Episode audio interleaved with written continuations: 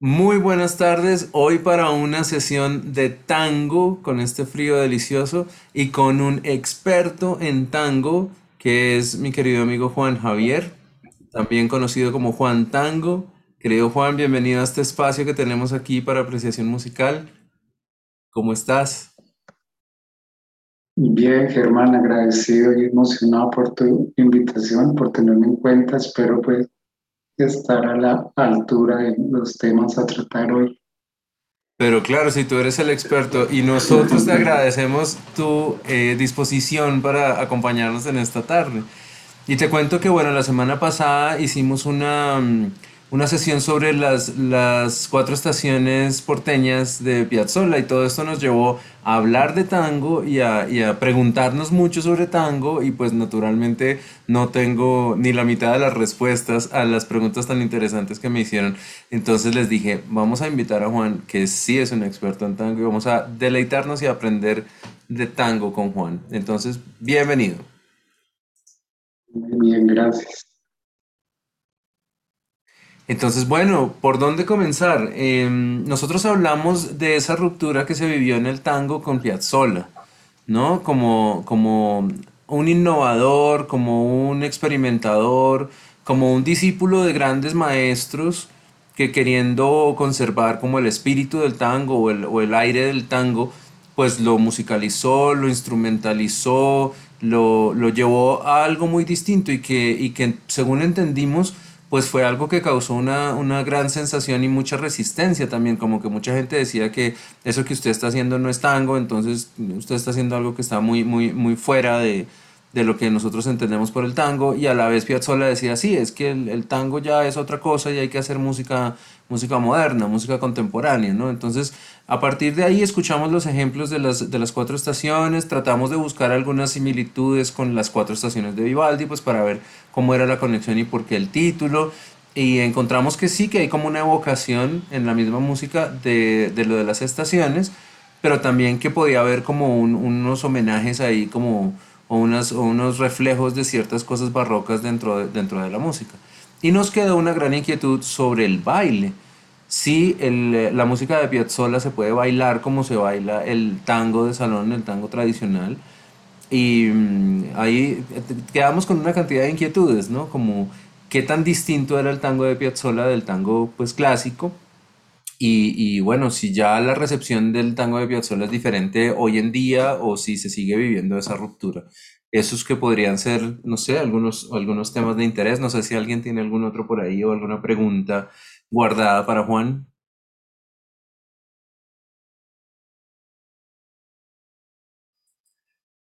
Pues entonces, Juan, por donde quieras comenzar. Bueno, muy bien. Yo, Piazzolla, de hecho, el, 4 de julio de, este año fue el primer, el primer programa que hice en YouTube de Juan Tango FM, rindiéndole homenajes a, a maestros músicos que trascendieron en el tango. Y digamos que yo soy una persona bastante, en el, en el tango, bastante conservadora, que solo bueno, no sé si la palabra sea me limito, pero sí me, me encierro, me cuadriculo mucho en solo escuchar y bailar las orquestas clásicas de los 30 y las orquestas ya más configuradas, que fue la época dorada del tango, o sea, los finales de los 30 y todo el 40 y parte del 50. Pero entonces sí hay una sorpresa allí muy interesante que Piazzolla lo, siempre lo relaciona pues con esa ruptura que generó eh, como en los años 60 más o menos, pero es muy poco escuchado y estudiado el Piazzolla, ese Piazzolla cuando llegó de, de, de, Nueva York a Mar del Plata y, bueno, y de allí a, a Buenos Aires, que pasó por algunas orquestas de tango, pero la, con la que mayor trascendencia tuvo fue con la nada más y nada menos con el bandoneón mayor de Buenos Aires, que es Aníbal Troilo, que según los historiadores es el mejor bandoneonista que hubo. De hecho, el nacimiento de Troilo, el 11 de julio, es el Día Nacional en Argentina, el Día Nacional del Bandoneón.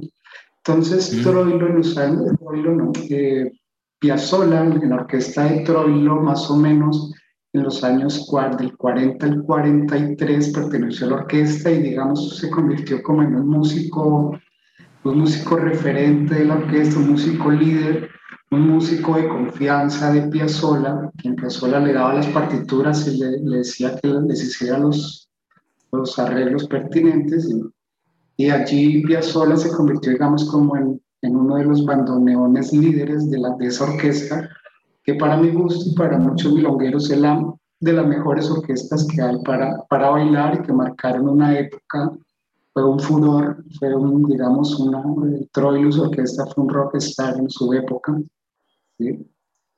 Entonces allí esa historia, confieso que lo sabía, pero nunca lo había, aún no había andado en ella, esa historia de Piazzolla, eh, de tocar de, y de pertenecer a una orquesta, una orquesta típica de tango, ese tango, ese tango como lo explicaba Germán, que pues yo escuché en Spotify el programa anterior, esa orquesta que está muy bien marcado, ese, ese fraseo, esas pausas al final del fraseo, cada, cada, que a veces no es tan exacto, los ocho tiempos por, por frase de dos compases de cuatro tiempos cada uno, entonces, ese, ese Piazzolla, digamos, como que me, me, inspiró, me emocionó escucharlo y saber pues esa historia interesante de haber pertenecido a la orquesta de Troilo.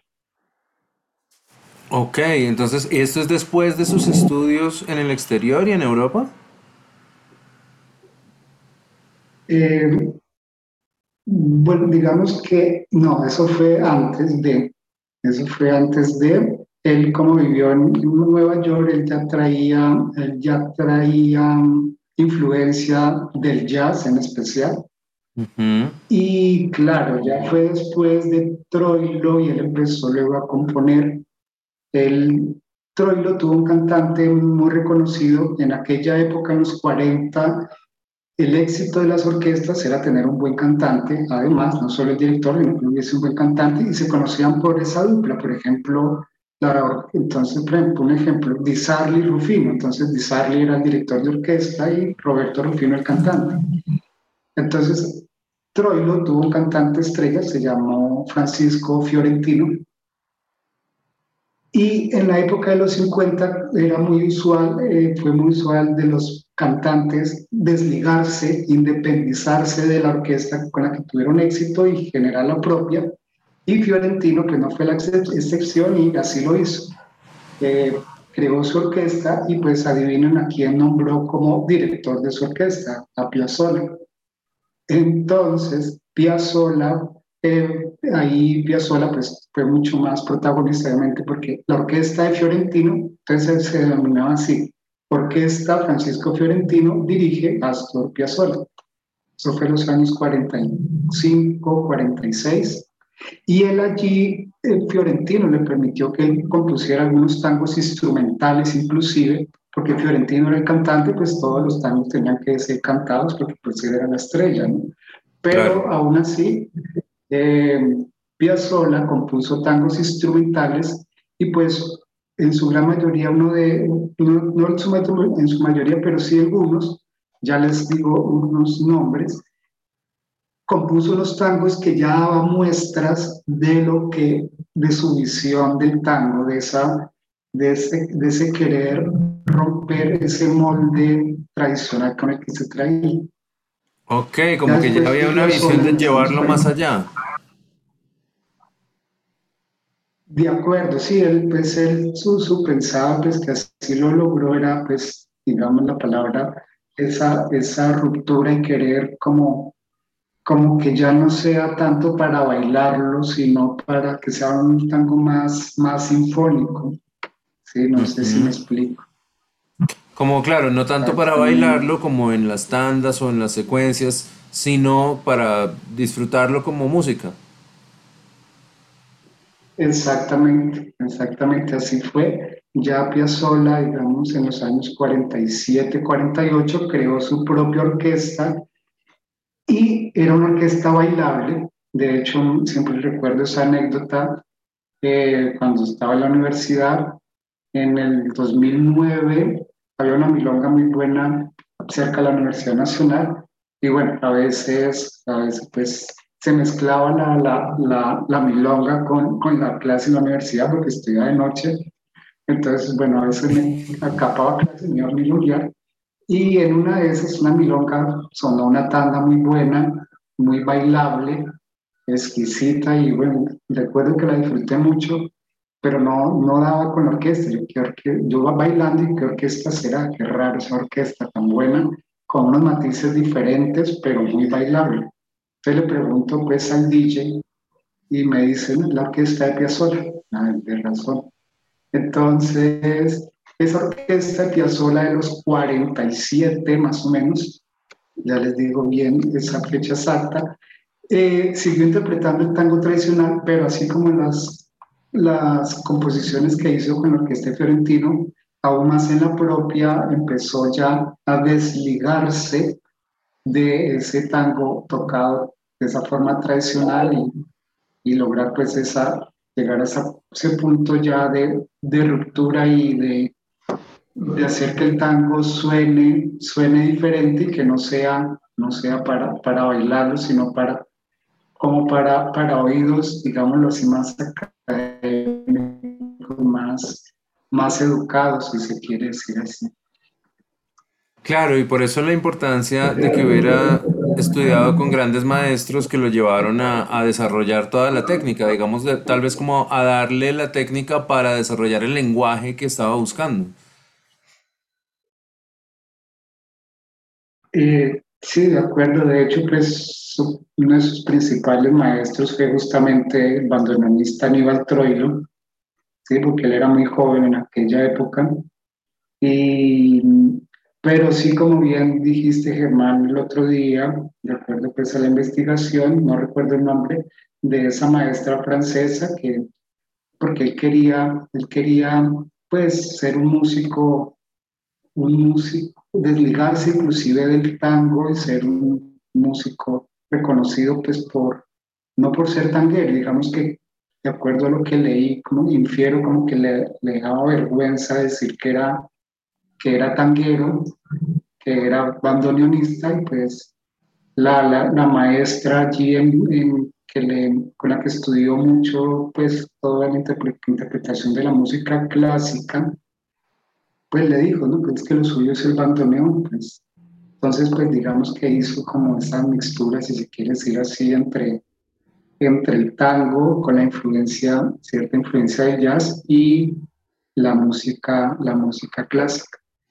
Exacto, Nadia Boulanger, que es una leyenda porque dicen que todo el que pasaba por, clases con ella salía transformado, era como, como una eh, mujer que dinamizaba la música en las personas y ella le ayudó a resolver ese conflicto, como usted viene de allá, vuélvalo la música que usted quiere que sea, no tiene que desconectarse de ello, ¿no? Y no es la única experiencia, no tengo nombres a la mano, pero sé que hay otras otros músicos no europeos que lograron desarrollar su música gracias al, al, a la influencia y al impulso que les daba Nadia Boulanger.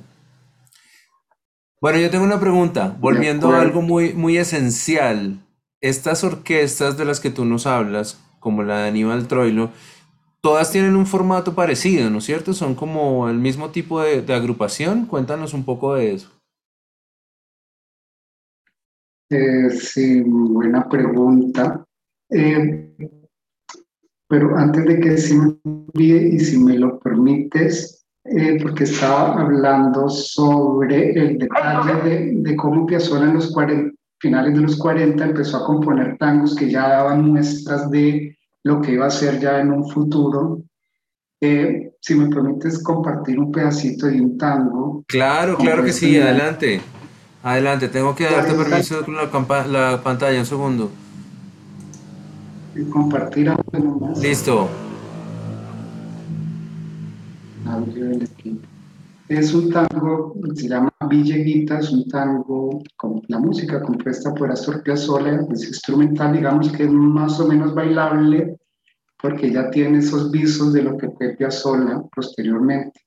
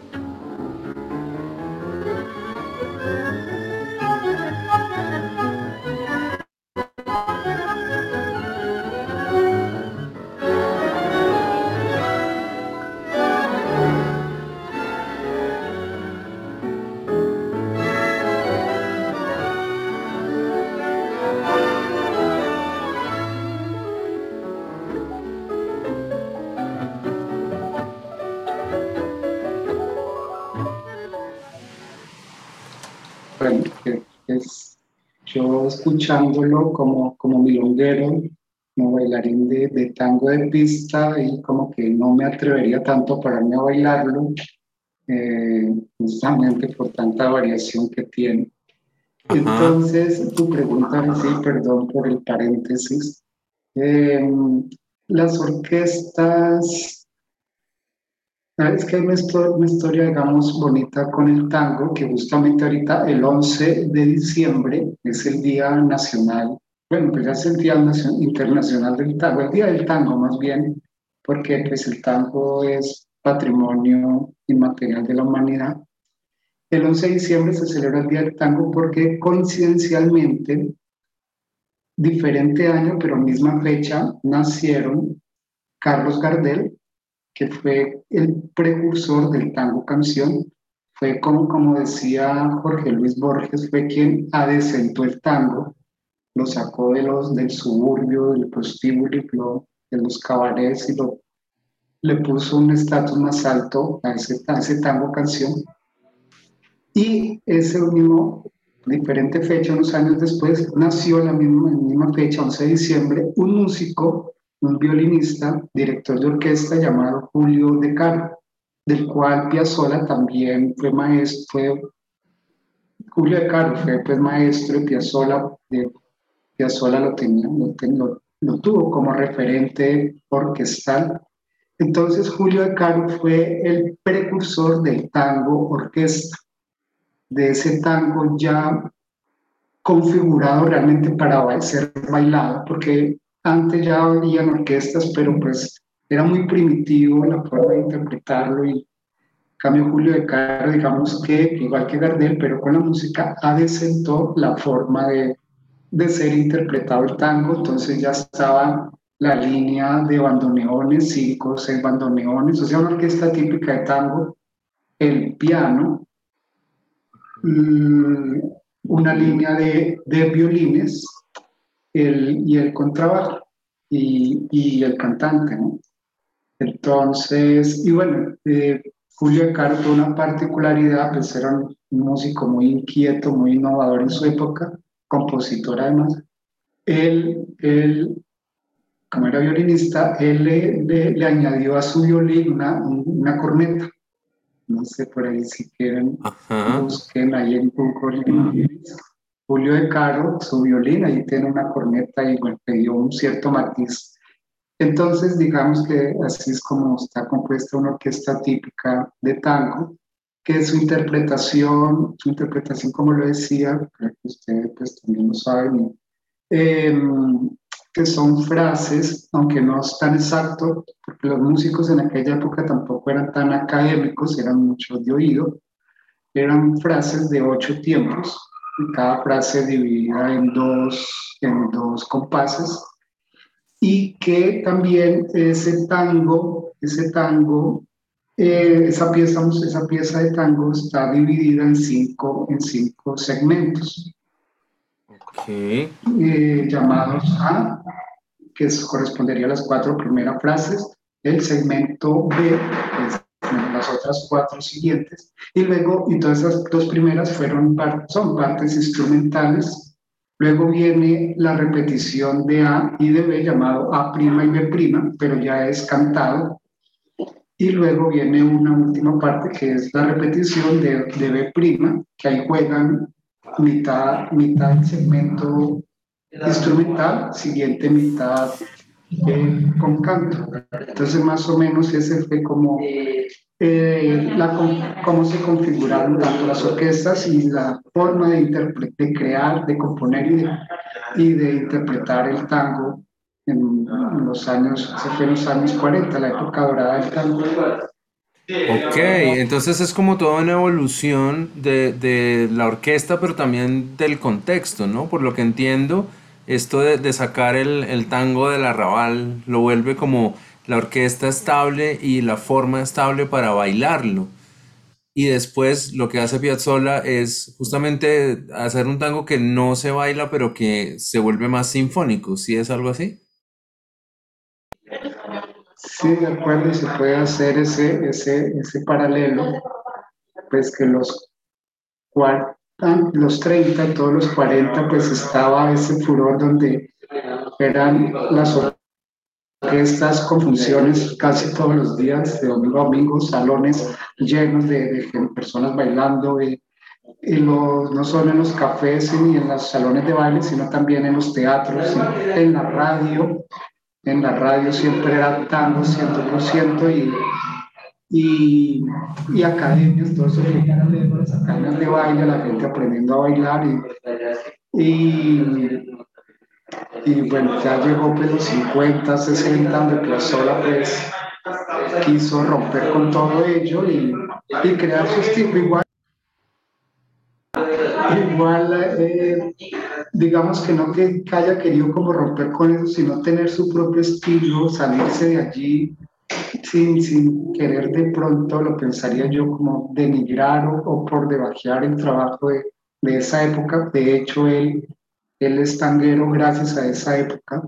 Él aprendió el tango gracias a haber llegado a Buenos Aires en aquella época, finales de los 30 y haber vivido allí todos los 40, que fue pues el furor del tango. Entonces, pues, que yo pienso que él quiso él quiso interpretar de otra forma diferente el tango para que llegue a otro público.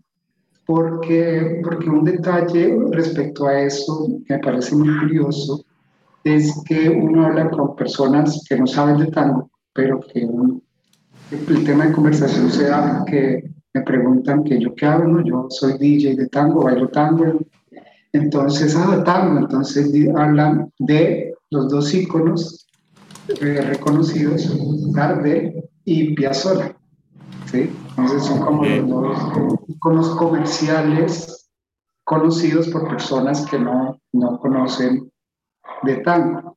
Entonces, justamente digamos que, que, que Piazzolla logró ese cometido de, de, llegar a más público, a otro público diferente.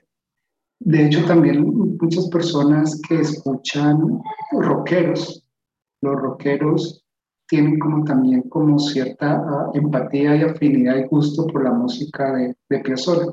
Y cuando un, un, rockero habla de tango, habla, habla de, de Piazzolla.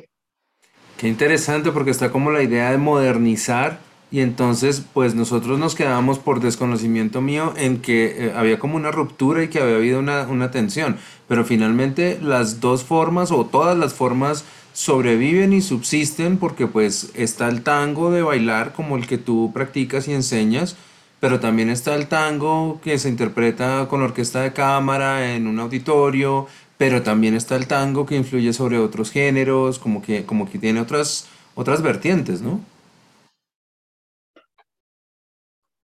Sí, tal cual, pues, em, pues eso fue lo que, lo que Piazzolla pues, logró logrado ese, ese, ese cometido propio y, y, pues como bien saben muchos puritanos, eh, lo, a, a, él sí, desde ese lado hacia él sí lo, no sé cómo puedo, lo por debajeaban o lo, mm, hasta lo insultaban pues y no, no, no era bien visto pues su forma de interpretar que decían que eso no era tango.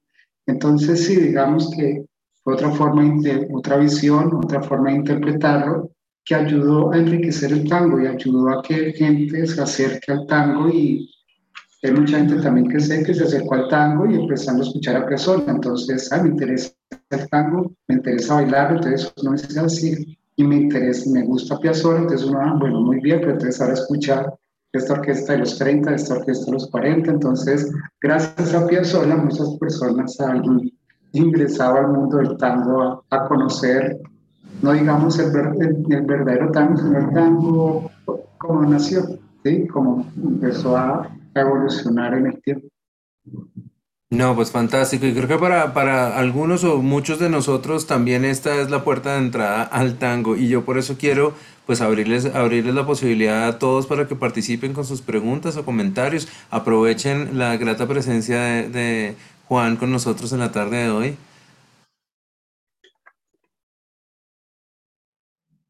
Cata, Norita, Lili, Joan, Clemencia.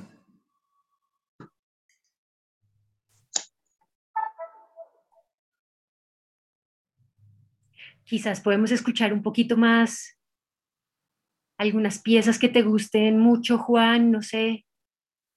¿Qué nos recomiendas?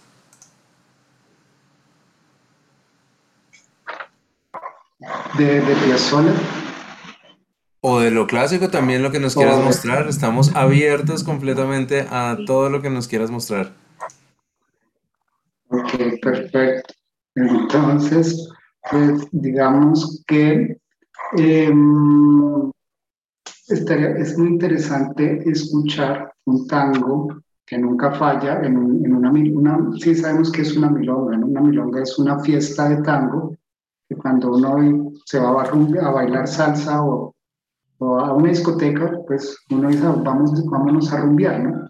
Pero si uno se va de rumba tanguera, uno dice, vámonos para la milonga, ¿no?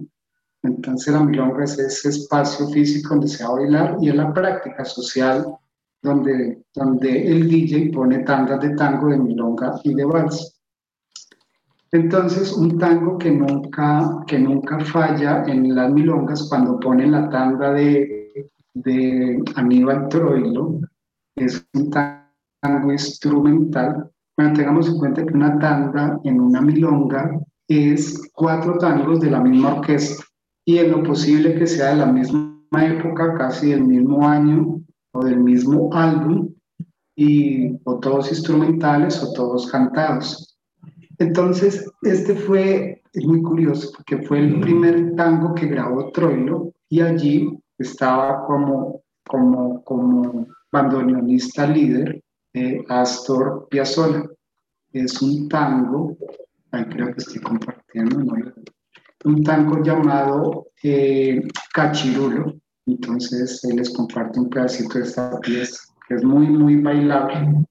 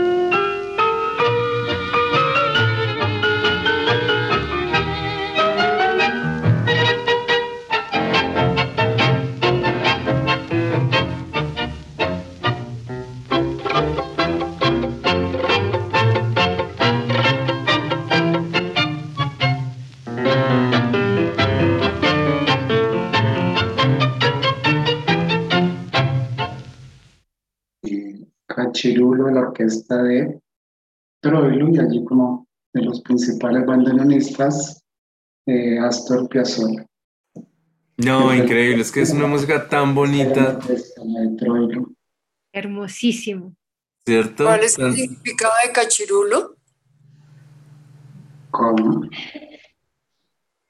¿Qué, es cachirulo? ¿Qué quiere decir?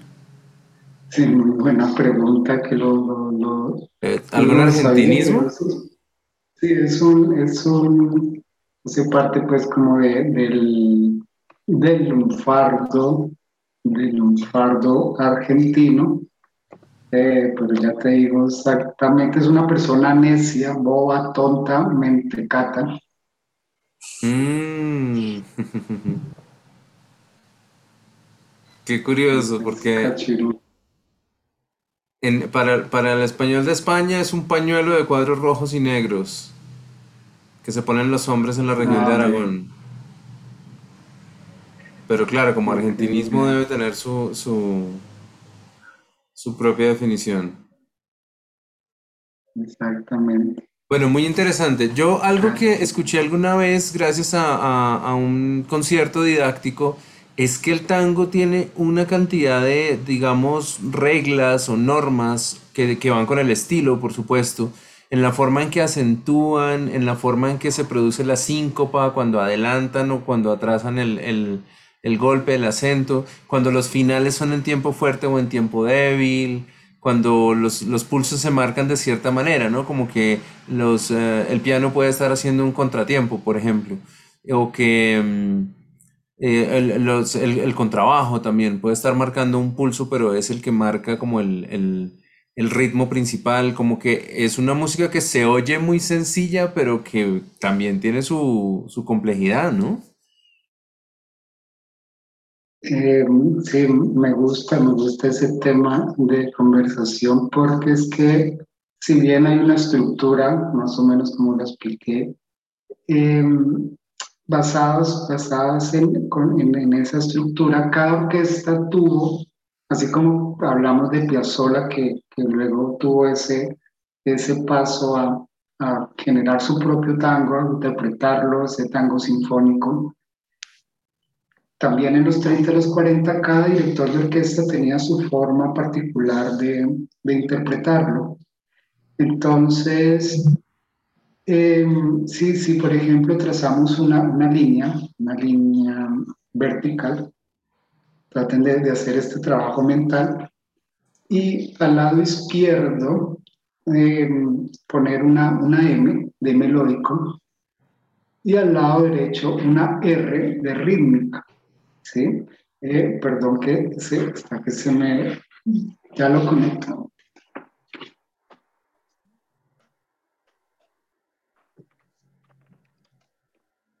Listo. Entonces tenemos una R, perdón, una R, una M. Entonces el trabajo ahí es como ubicar las orquestas de acuerdo a la interpretación. Entonces pasa que muchas orquestas, no todas son melódicas, no todas son rítmicas, cada cual, como decía, tiene, tuvo su, su forma, su visión de interpretar el tango. Entonces, por ejemplo, la orquesta de Osvaldo Pugliese es una orquesta muy melódica que tiene muchas variaciones rítmicas, entonces pasa por toda esa línea, pero siempre va a estar aquí al lado izquierdo. Bueno, de hecho, él era, él era también, él era comunista, Pugliese. También estaba, estaba eh, Carlos Di Sarli, le llamaban el señor del tango, que de hecho en el programa último que hice de Juan Tango FM hablé mucho de esa orquesta, eh, Carlos Di Sarli, que es una orquesta demasiado romántica. Entonces, él, digamos que también tuvo esa transición, si se quiere decir así, hablando de Piazzolla, en ese sentido que empezó con un tango muy primitivo, muy, marcado, se sentía mucho el medio tiempo o el contratiempo, em, pero luego fue como bajándole al ritmo y aumentando, que la melodía sea más la protagonista y así mismo uno va, navegando, si se quiere, caminando por esa línea. Entonces uno va a encontrar por ahí a Troilo, a Miguel Caló, a Lucio de Mare, hasta llegar allá al lado derecho a las orquestas más rítmicas, que de hecho le llamaban el rey del compás, a Juan D'Arienzo, la orquesta que, que causó mayor furor porque él, él sí, a diferencia de Piazzolla, él se interpretaba pensando en, en, las personas que bailan. Entonces, él sí se preguntaba, se hacía esa pregunta comercial, ¿qué es lo que quiere la gente? Pues bailar. Le gusta así lo, fuerte, lo, lo, enérgico, que siempre esté aquí, que no, no haya... Igual también en sus tangos también tiene eso, eh, baja la, la, la, intensidad del ritmo y, y, y hay unos solos de, de violín, unas, unas partes melódicas pero siempre en su gran mayoría está constante la marcación del tiempo. Entonces, y por allí con Darienzo podemos ubicar también a Rodolfo Biaggi, a Enrique Rodríguez, todas las orquestas que nombré, digamos que nacieron en los, inclusive algunas finales de los 20, en los 30 tuvieron ese proceso de, de engranaje y de, de, trabajo, luego ya la transición hasta llegar a los 40, que fue la época del tango, donde ya estaba ya muy, muy identificado eh, el, tipo, el tipo de interpretación de cada orquesta, muy melódica, muy rítmica, entre una cosa y la otra. Y entonces ahí digamos que los, los directores y los compositores jugaban mucho con eso de, en cuanto a lo que decía Germán de los tiempos, a veces, digamos, como la estructura normal, la estructura matemática que nunca falla, pero que a veces hay variaciones, es que es un tiempo fuerte, un tiempo débil, luego un tiempo semifuerte y termina con un tiempo débil.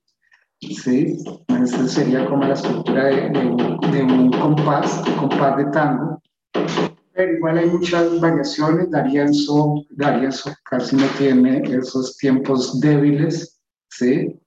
Juega entre fuerte y semifuerte, por eso es que es tan rítmico. Y bueno, más o menos sería como, como esa la historia, pues, de, la, de que cada orquesta no, no interpretó los tangos igual. Cada, hay unas que se parecen a otras, sí, pueden ser, pero pero uno, uno al escuchar tangos y al estudiarlo, que se vuelve apasionante, puede uno, no sé en qué tanto tiempo, pero puede uno lograr ese, ese hecho de identificar. Uno escucha los primeros compases de un tango y dice así, esa es la orquesta X, o escucha mm. otro tango porque ya reconoce. Y creo que eso también, pues se me ocurre, perdón, cambio, en la salsa también ocurre que, que se me ocurre, ¿no? que, que hay también orquestas que, que, la tocan un poco más, más rápido, otras más lenta, en fin. Pero hablando del tango, eso, eso pasó con, la, con aquellos directores maestros que se caracterizaban por su forma de interpretar. Claro, y dejan su sello, porque lo que tú dices, no hay dos. La orquesta de cada uno suena como, como solamente puede sonar, ¿no? Qué interesante, qué bonito eso. Y bueno, si alguien tiene alguna pregunta, este es el momento, que nos quedan pocos minutos.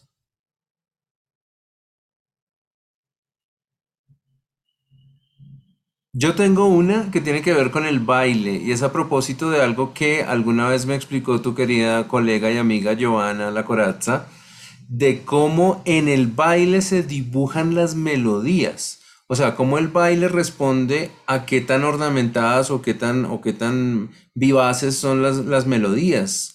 ¿Cómo es eso? Eso me ha parecido muy, muy bonito y muy característico del tango. Eh, sí, digamos que el tango es una danza sofisticada. Hace poco, por ahí leyendo a un, maestro, definió así el tango y bueno, me casé con esa palabra para definirlo. A veces decía que el tango es una danza compleja, pero me gusta más esa definición. Es una danza sofisticada, totalmente se sale del molde de cualquier danza latina, em, incluso danzas europeas, porque aunque igual el tango tiene, tanto música como baile, tiene, tiene orígenes en la, en la, en la habanera, en la música africana, en la música europea. ¿sí? Em,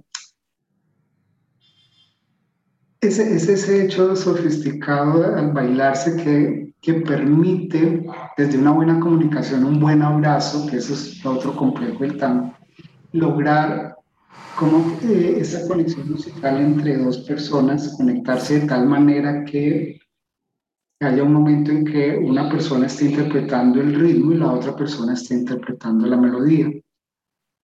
O, eso, bueno, eso ya es un hecho un poco más complejo, o que se esté interpretando el ritmo, pero que el tango un momento a otro, porque pasa, por ejemplo, con Disarle, un momento a otro el ritmo está así constante, con su tiempo fuerte, débil, pero luego empieza los violines o y ese, ese, ese, sonido tan, tan romántico, tan arrullador de los violines, entonces pues eso hace que la pareja de baile como que pare, se calme y empiece con, con técnica, sí, porque es que es un baile demasiado técnico, se requiere mucha técnica, con la técnica que se requiere empezar a realizar esos movimientos en quietud, que también suena como algo trivial, en, inquietud es, estarse ahí en el punto, ahí en ese punto, ahí en, en, el salón de baile y empezar a mover los pies, empezar a, a, tocarle con el pie la pierna a la otra persona, algo así,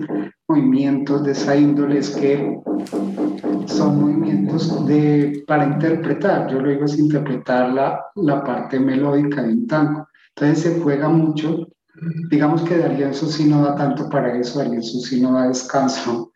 Eh, pero sí muchas orquestas, por ejemplo las que yo ubico en ese punto medio de la línea que, que trazamos hoy, que pues les, invito a escuchar la orquesta que más me gusta, Miguel Caló, que es una orquesta ni rítmica ni melódica, entonces a veces es rítmica, a veces es melódica, entonces esa parte melódica invita como a la quietud, a, a tomarse un aire, a descansar, pero a la vez también buscar ese movimiento, ese movimiento a su vez romántico, un movimiento sensual, si se quiere decir así, un movimiento de, de invitación a, a compenetrarse un poco más con la otra persona. Entonces es como, como la magia, a veces la magia difícil también de, de explicar de, del tango, el, el tango social, el tango de salud. Bueno, yo creo que nos están dando ganas de bailar. Aquí me están comentando qué, qué hay que hacer, a dónde hay que ir. Mejor dicho, cómo es la movida del tango en Bogotá. Por favor, también aprovecha este espacio para darnos toda esa información porque creo que más de uno va a empezar clases. Pues la verdad sí será un placer.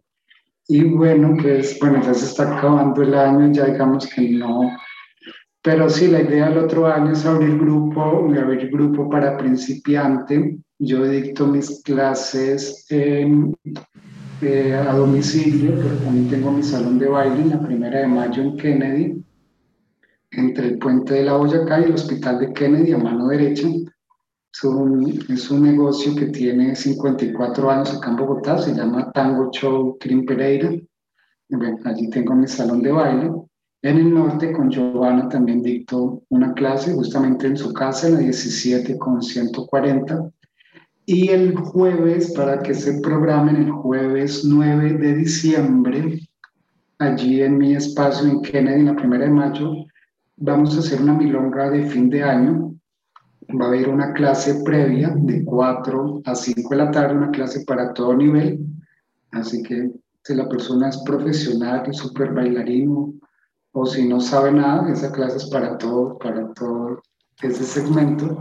Y de 5 hasta las 9, pues es el baile social o la práctica, con motivo de, pues, de reunir allí las, las alumnos de las academias, tanto las, la de Giovanna como la mía y la de Común los dos, para, para bailar, compartir y despedir el año, despedir el año escolar del tango en, y ya pues hasta, hasta enero retomaremos las clases grupales. Entonces invitados a ello. Fantástico, fantástico. Dale, Cata. Tú, eh, desde tu experiencia, ¿crees que hay que tener, pues, o sea, el tango realmente lo puede bailar todo el mundo o pues ahí, o, consideras que de pronto saber bailar salsa ayuda, no sé, cómo, cómo puede entrar realmente cualquiera o, o, no sé, o, lo ves como, como que hay gente que está limitadita para el tema. A ver si tenemos chance, Juan.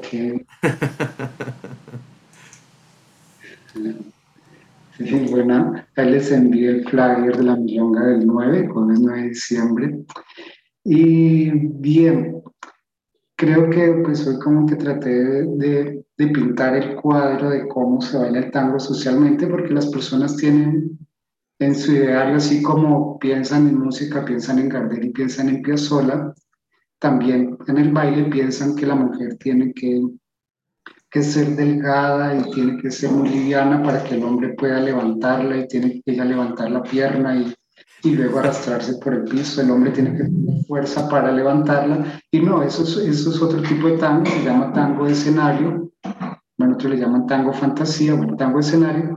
Pero sí, el tango de salón, eh, hay, un, pues, hay muchos, muchos maestros que, que, pues, que lo dicen, que es un baile para para quien quiera aprender a, quitarse el miedo de abrazar a otra persona, quitarse esos tabús y esas, no sé, perdón la palabra, esas trabas mentales que a veces nos han inducido por la religión, la sociedad, el país tan conservador, Colombia, que es de, ese contacto cercano, un contacto no sexual, porque el tango, el contacto es corazón a corazón, porque realmente es un abrazo solo aquí del plexo, del plexo cardíaco pero es un abrazo muy, muy cerrado, muy cercano, muy íntimo. Entonces, esa es la invitación a, abrazarse y desde allí que empiecen a, aflorar, a surgir, a aflorar ese sentimiento y ese amor del tango para los, los movimientos y la técnica va llegando con el tiempo. Así que si no, si no hay temor ni miedo a abrazar, o si lo hay, pero quiere uno despojarse de eso, pues la invitación es aprender aprender a bailar tango. Bueno, también si no es tan conveniente si se quiere, pero si tiene una pareja que no quiere bailar, pero que se, es celosa, bueno. Em, entonces, em, pero bueno, digamos que también sí es cierto, me ha pasado experiencia que son muy, muy, muy negadas para el baile y no bailan salsa siquiera, pues tango también se les dificulta, ¿sí? Pasa. Y de hecho, también está el otro extremo, que como lo, bien lo decías, eh, Catalina, desde que aquí, pues nosotros los colombianos estamos en pleno trópico, bailamos toda esta cumbia, salsa, toda esta música caribeña, la música del Pacífico, que eso es mover todo hasta las pestañas, moverlas. A veces a esas personas se les dificulta el tango porque es que el tango es de mucha quietud. El tango yo lo digo así, el tango entre, entre más quietud, mejor, mejor se baila, más se disfruta. Entonces, en el tango no se mueven los hombros, no se mueve la, no se mueve la cadera, no se, únicamente se mueven las piernas. Y bueno, esta disociación acá del torso, pero que nunca, nunca es. Y bueno, esto es todo un misterio, es un, como decía, una danza, pues puede que sea compleja, pero sí sofisticada y que pues creo que eh, no alargarme tanto y perdón si lo he hecho, un maestro en Buenos Aires me decía que si usted sabe abrazar y sabe caminar, ya sabe bailar tango. Entonces, pues esa es la invitación.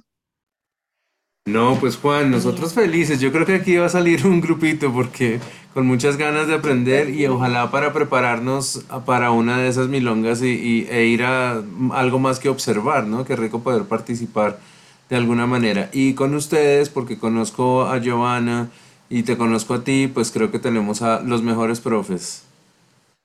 Claro que sí, cuente con nosotros y pues se me ocurre una idea, espero que la copien de reunirnos quienes estamos aquí en la sala, no sé si más personas, más alumnos tuyos, Germán, que, que pues daría una clase de cortesía, reunirnos nosotros siete y una clase de cortesía, ¿cómo les parece? Ay, buenísimo. Antes de que se acabe el año, ¿les parece? Listo, fantástico. Ay, súper, me apunto. sí, genial. Dale, entonces pues ahí en el grupo, no sé, o si quieren ya una vez decir una fecha tentativa y bueno, cuadramos. Con mucho gusto. Sí, pues a ti, a ti qué fechas te funcionan y qué horarios te funcionan y nosotros buscamos cómo, cómo cuadrar nuestras cosas. Ah, bien, pues digamos que ya bueno, yo la otra semana ya estoy en Bogotá y ya empezaría a trabajar en forma desde el 30 de, 30 de, o sea, de hoy en noche, 30 de noviembre. Mm, pues digamos que estoy como en vacaciones porque pues ya los alumnos, ya terminé talleres con ellos, entonces podría yo, bien sea a la mañana o por la, por la noche cuando salgan de trabajar ustedes, no sé, podría ser un día en semana, un, un miércoles, un jueves. Ok, O un ok. sábado, un sábado, sí. Súper. ¿Y en dónde Bueno, sería, bien. Juan? ¿En dónde? ¿En dónde sería? ofrecer- Claro, yo les podría ofrecer mi espacio ahí en, que en la primera de mayo, pero también si, si ustedes tienen otro también que se pongan de acuerdo y les quede más fácil, pues también me dirigiría yo allí, no habría lío por ello. Ah, ok. Pues tratemos de buscar qué puede ser mejor para todos. Sí. Bueno, pues Sí, no, tendríamos fantástico. Ay. Juan, ¿tú nos podrías dar una lista de reproducción para disfrutar la música que te gusta a ti? Bueno, listo. Acá en este justo momento voy a compartirles el link del primer programa que hice en YouTube llamado Juan Tango FM. Eh, ahí lo comparto, es un especial que hice sobre Astor Piazzolla.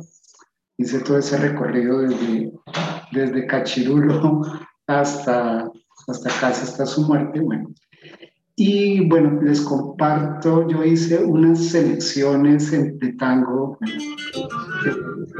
plena- en- Ah, no soy yo.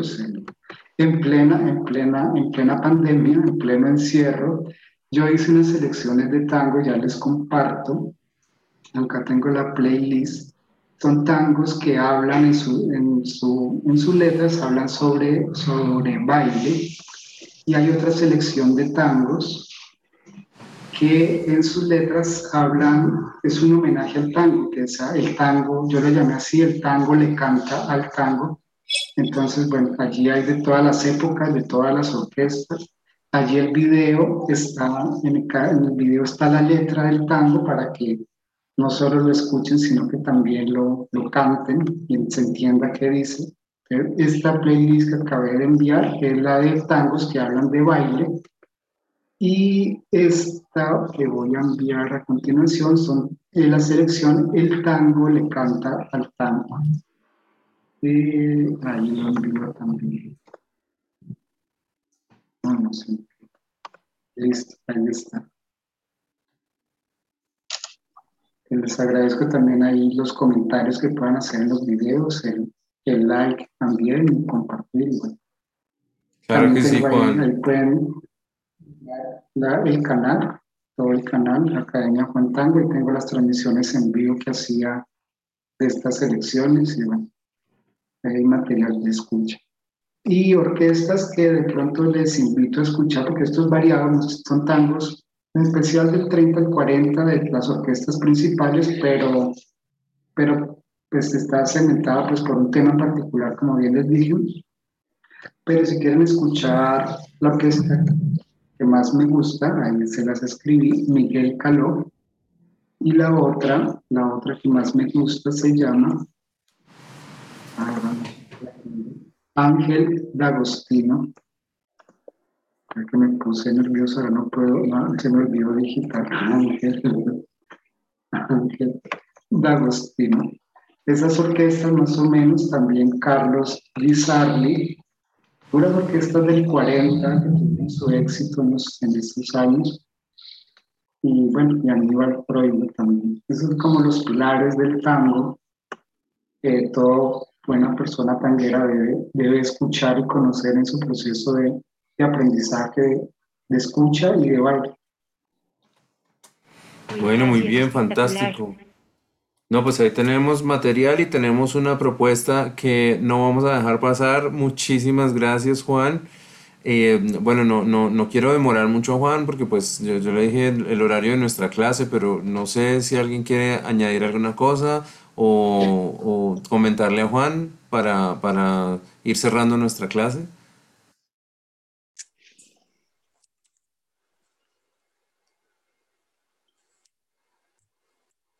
No, nos, nos dejas encantados, Juan, con muchas ganas de, de- a Juan por tomarse el tiempo, Muchas gracias. por sacar Tango. el tiempo para darnos la clase y, y pues aún más gracias por la invitación a la clase. Muchas gracias, Juan. Sí. Sí, gracias Juan por tu generosidad, muy interesante y bueno, gracias por generar ese espacio que nos estás generando.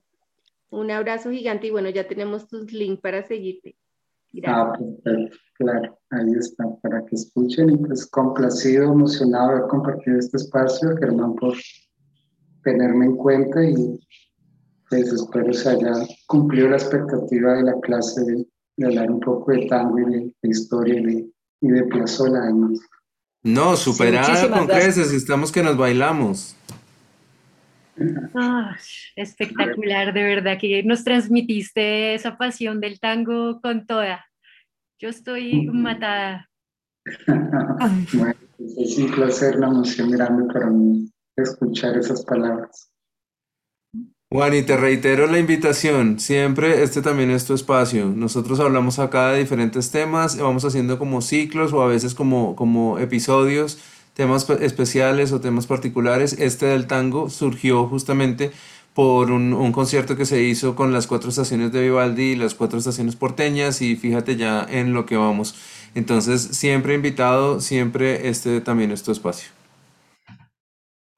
Gracias, Germán, un placer para mí. Bueno, y muchas gracias a todos por conectarse, por participar. Disfruten el tango con estas tardes lluviosas. Creo que es delicioso tomarse alguito y escuchar tango o intentar bailarlo, ¿por qué no? Para ir, para ir sintiendo cómo va la música, ¿no? Y prepararnos un poco para esa clase que vamos a recibir. Juan, un abrazo y gracias por eso. Gracias a todos. Bueno, fuerte abrazo. Chao. Gracias. Otro abrazo para ti, Juan. Cuídate. Gracias. Feliz noche. Gracias Juan, gracias Germán. Chao, chao a todos. Chao. Gracias. Chao. Un fuerte abrazo.